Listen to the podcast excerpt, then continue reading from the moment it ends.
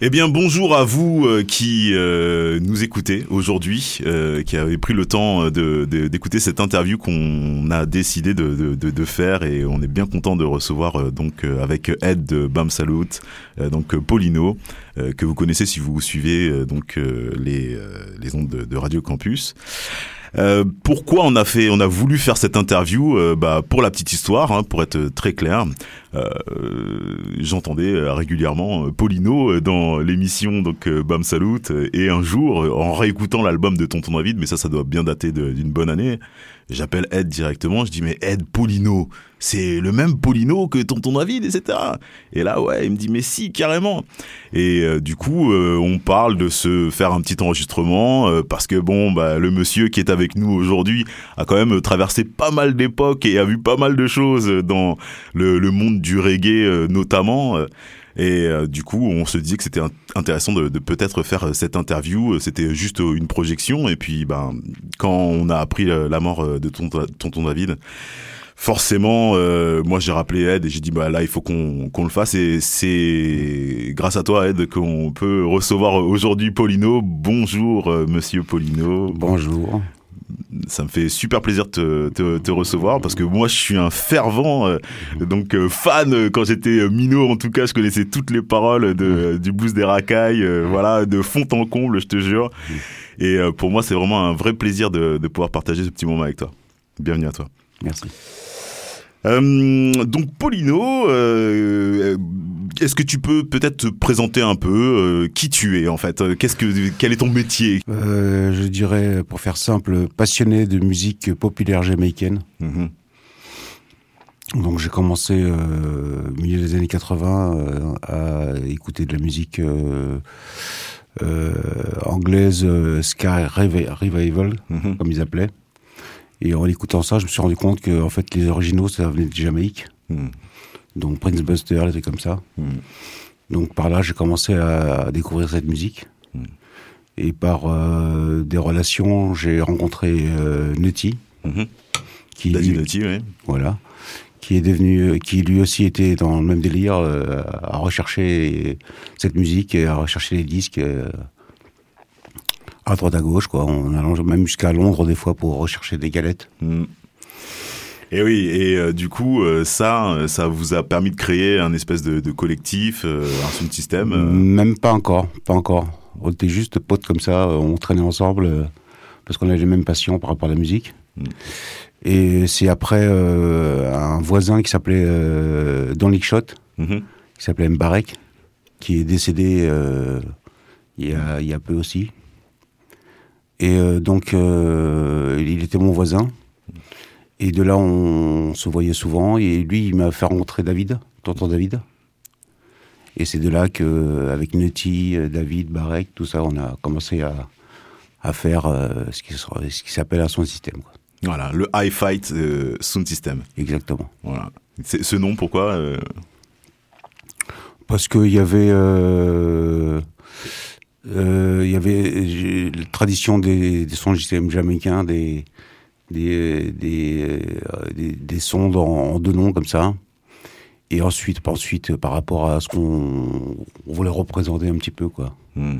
Style euh, un peu côté combat, lutte, lutte militant, quoi. Hmm. High fight. Yes. Et là, dans, dans, dans, dans le sound system, vous êtes euh, combien de personnes euh, au, au, tout départ bah, Au départ, les personnes que je t'ai citées, il y avait donc moi, euh, David, Netty et euh, Shot. Voilà. Et là, du coup, vous commencez à organiser des, des, des, des sounds sur Paris Non, on commence à... On a rencontré ensuite un gars qui s'appelait Tip Top, mm-hmm. qui, qui habitait dans un squat à Paris. Mhm. Donc il y avait de la place là-bas. On, on allait là-bas pour répéter. Et c'est une, autre QG. On était là-bas tous les jours, 7 euh, jours sur 7. Et euh, donc on répétait là-bas tous les jours. Et, euh, c'est là que on a commencé à se faire connaître un peu. Mhm. Et tout Paris a défilé en fait dans, dans, ce squat quoi. Tous les mecs qui étaient dans la musique underground ou, ou plus ou moins ont défilé quoi en passant par les NTM, euh, Assassin, hmm. tous ces gens-là, quoi. Ouais, parce que encore plus que, que maintenant, euh, dans, dans, la- dans le milieu des années 80 et début des années 90, Mm. euh, le, le, le hip-hop et le reggae étaient complètement liés. Je veux dire, c'est même Complètement, ouais. l'émergence du hip-hop en Ouais, France, elle a- est née du reggae en fait. hein. Derrière, il y avait la compilation Rap Attitude, Mm. où dedans, il y avait à la fois des, des groupes de rap et des, et des mecs du milieu dancehall français, quoi. Mm. Comme David, euh, les Sai Sai, euh, Yannick. Ouais, une compilation mythique, euh, Ouais. euh, voilà. Mm. À l'époque, euh, tout le monde l'avait eu, Mm. ne serait-ce qu'en cassette copiée. Mm. Et c'est vrai qu'il y a des, des sacrés noms quand même dessus qui ont fait une carrière impressionnante. Et David en fait en fait partie. Hein, C'est-à-dire que le tout début de, de David, en tout cas, c'était vraiment quelque chose de, de. Enfin, moi, je sais que dans, dans mon collège, quoi, tout le monde écoutait Tonton David, quoi. Ouais. Je veux dire. Peuple du monde, ouais. Ouais, le peuple du monde, ouais, tout à fait. Même le, le- le deuxième album qui était du coup un peu plus euh, orienté euh, reggae, euh, plus que raga en fait. Hein. Ouais, ouais. Mais- Et, celui-là aussi, il a, il, a, il a plutôt bien marché. Après, ça s'est un petit peu plus essoufflé quand même. Il a fait différent, pas. On va Ouais. dire. Ouais. Ouais, je crois que le le- le- l'Indien dans la ville, ça n'a pas été trop euh, bien reçu euh, parce que quand tu écoutes quand même le, blues des racailles, on est quand même sur vraiment euh, un mec de la street, quoi. C'est Après, c'est- c'est Après, voilà quoi. c'est- c'est c'est une histoire de point de vue, quoi. Pour un, Ind- un Indien dans la ville, au niveau business, c'est énorme. Mm. Au niveau de- du business musical, c'était énorme. Quoi. Pour David, pour, pour les maisons de disques, pour les relations, les contacts, tout. c'est Pour lui, c'était Hmm. jackpot. Mais bien sûr, évidemment. Un Indien dans la ville, c'est par exemple, ça lui a payé une maison, par exemple, tu vois. Bah voilà, mais bien sûr. Une fois que t'as goûté à ça, t'as plus envie de retourner à l'usine. Hein. Carrément. ouais, donc euh, c'est voilà, c'est tout à fait louable. Et ça, enfin, je veux dire, sa musique du, du, du début et certainement quelques petits projets qu'il avait fait et qui ont plutôt bien marché un petit peu dans l'underground quand même après, euh, l'ont permis de, de, de, de, de vivre une vie euh, voilà correcte. Exactement. voilà, ouais. et, et confortable donc Mm. euh, jusqu'à jusqu'à la- qu'à une fin bon, il est parti euh, jeune quand même tout le monde 53 ans c'est vraiment pas pas pas beaucoup Mm. Ouais, une pensée pour Bah, lui, euh, sa famille, euh, voilà, hein, forcément, euh, parce que bon, c'est euh, c'est la famille qui parle. Mais c'est quand même quelqu'un de, de public et qui a vraiment, mais vraiment influencé toute une génération. Donc, euh, on en parle, quoi. Ouais, je le pense aussi, ouais. Ouais. Mm. C'était quand même quelqu'un de unique dans, dans son genre, quand même. En tant que personnage, euh, en tant qu'artiste, en tant qu'être humain, euh, il n'y avait pas de comme quoi. Hmm. Ouais, on raconte que c'était un grand blagueur. euh, Ouais. Et philosophe à la fois. euh, Ça, on le sent bien dans ses textes, hein, de toute façon. hein. Ouais.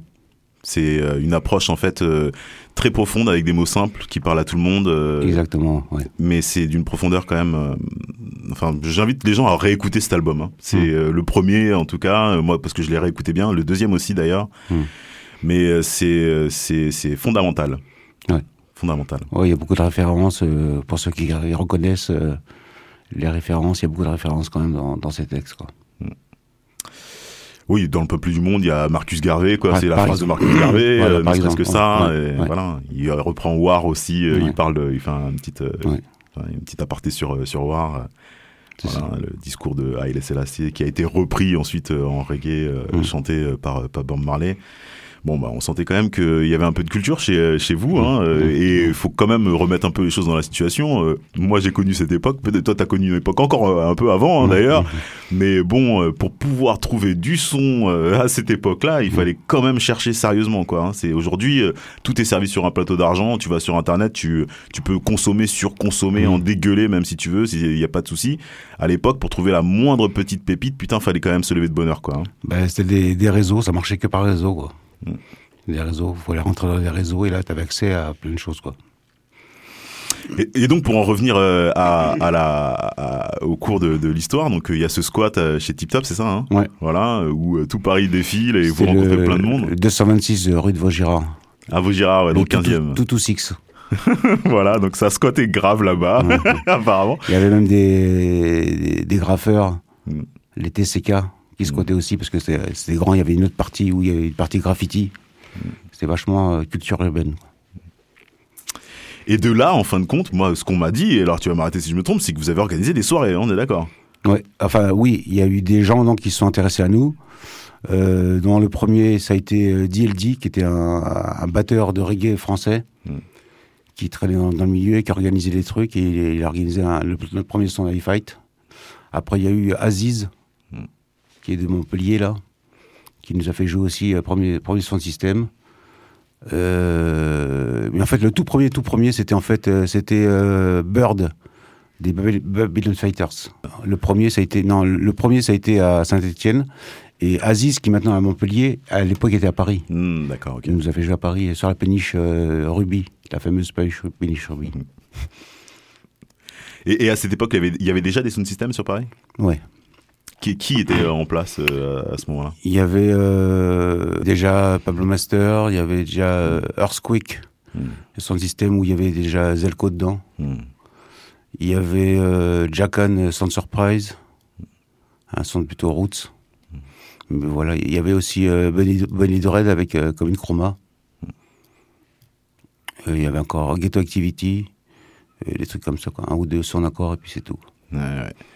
Puis il y avait les, Marseillais de Mastilia. Ouais, bien sûr. Et eh ouais. Et donc là, euh, dans, dans, dans, ce petit euh, microcosme, en fin de compte, hein, mm. euh, vous commencez à réunir du monde autour de vous, hein, parce que mm. c'est ça, hein, le, début finalement. et enfin, c'est ce c'est pas qu'on réunit du monde, c'est qu'en fait nous on fait notre travail dans notre coin, et c'est les gens qui viennent qui viennent voir et qui s'intéressent et qui trouvent ça bien et qui, grandissent le truc, quoi. Mm. Et alors du coup, comment on en vient euh, à euh, donc euh, voilà cette petit, ce, petit groupe qui grandit à, un disque, deuxième disque. Ben, je sais pas, nous on fait notre, passion, ça se passe comme on veut et ça plaît et à partir de là, ben, ça s'enchaîne quoi, c'est tout. Toi, tu fais quoi dedans concrètement dans, ce collectif tu, C'est quoi ton rôle? Moi, je suis sélecteur à la base, donc j'amène la, j'amène la musique les, versions chantées comme les versions instrumentales, pour que les gars, les gars puissent euh, toaster dessus, quoi, ou chanter. Et euh, du coup, euh, voilà, c'est comment on en vient en fin de compte à, arriver. bah, je crois que la, première sortie, c'est c'est c'est Rapatitude. Ouais. Voilà. Et Rapatitude 2. Voilà. Comment on en vient à, à, bah, arriver bah, sur ce disque? Parce que Nutty, il a il a tapé dans, dans l'oreille d'un mec de maison de disques. Et comme c'est moi qui bosse avec Métier à cette époque-là, donc euh, c'est nous qui se retrouvons à faire euh, Rapatitude 2. Quoi. Oui, parce que ça aussi c'est pareil, c'est important de le rappeler. Et sur Rapatitude 2, donc il y, a deux morceaux de Nutty et un morceau de, dans Shot, justement.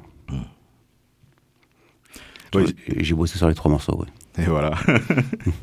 Et donc, euh, parce que pour l'anecdote, à la base, euh, ils n'avaient pas super confiance en nous, euh, Virgin, comme on était les jeunes débutants dans, dans le milieu de la musique.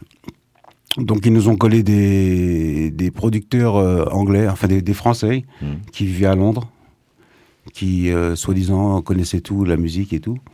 Donc ils sont venus avec nous en studio pour... nous on avait, on avait déjà nos idées de morceaux, on leur a présenté, et les mecs, le, but du jeu, c'était euh, ils devaient retoucher les morceaux pour que ça sonne vraiment euh, propre, quoi. Hmm.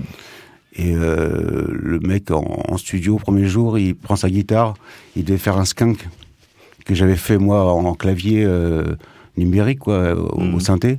Et lui, il devait refaire avec une vraie guitare pour que ça hmm. sonne bien, quoi. Et le mec qui se met à jouer, ça sonnait pas du tout comme on voulait, quoi. Ça sonnait rock à fond, pas du tout reggae du tout, quoi. Donc on s'est embrouillé avec les mecs et en fait, finalement, on les a virés.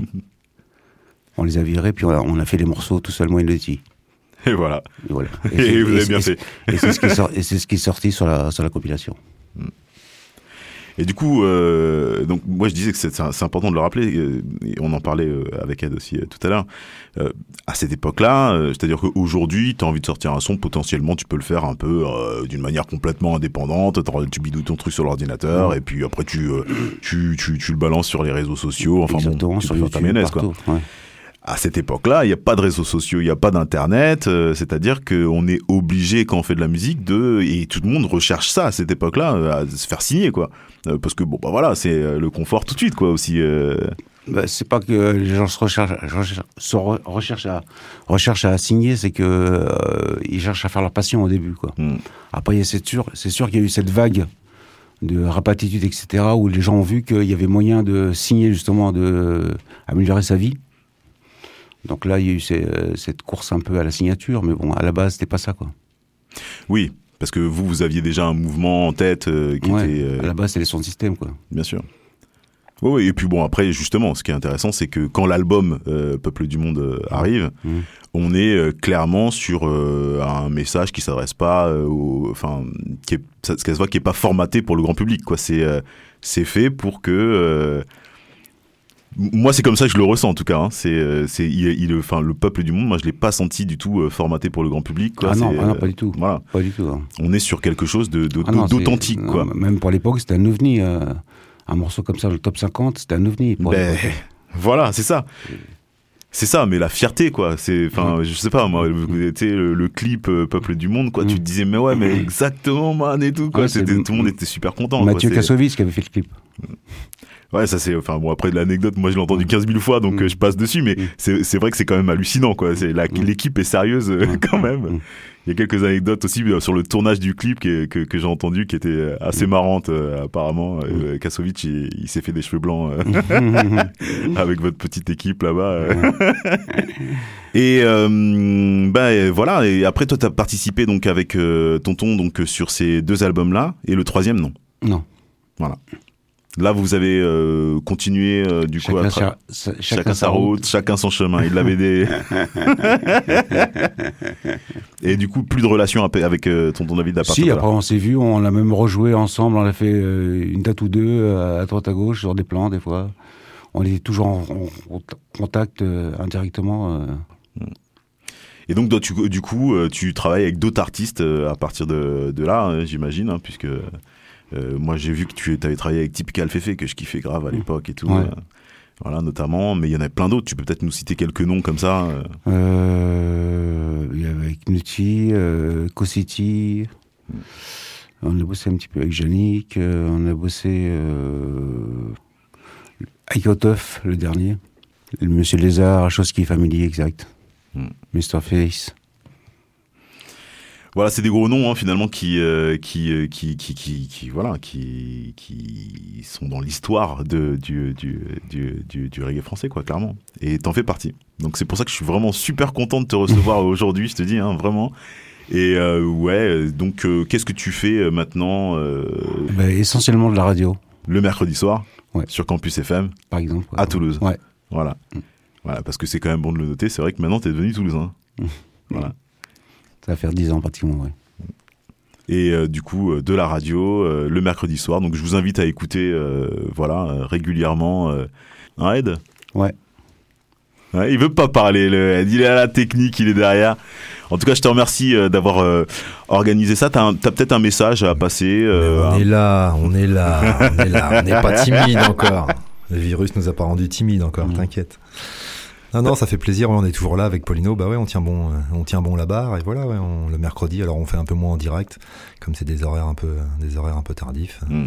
Le direct nous manque, ça fait plaisir d'être, euh, d'être dans les studios avec vous, les gars. Voilà, derrière la Yes. console, mais ça fait plaisir. C'est cool. Ouais, alors ça, je le disais en off, mais je vais le dire maintenant. C'est vrai qu'on est un samedi matin. euh, on s'est donné rendez-vous à 9h du mat. euh, voilà, pour enregistrer cette petite, euh, cette petite interview. Moi, je suis super content. Encore une fois, je te remercie, je te remercie euh, d'avoir accepté. Merci à toi.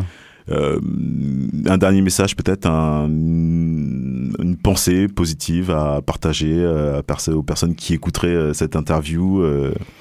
Bah, écoutez de la musique, yes. si possible de la bonne musique. Et voilà, et ça, ça, ça fera du bien à tout le monde. Ça, c'est clair. Merci à toi, Paulino. Merci.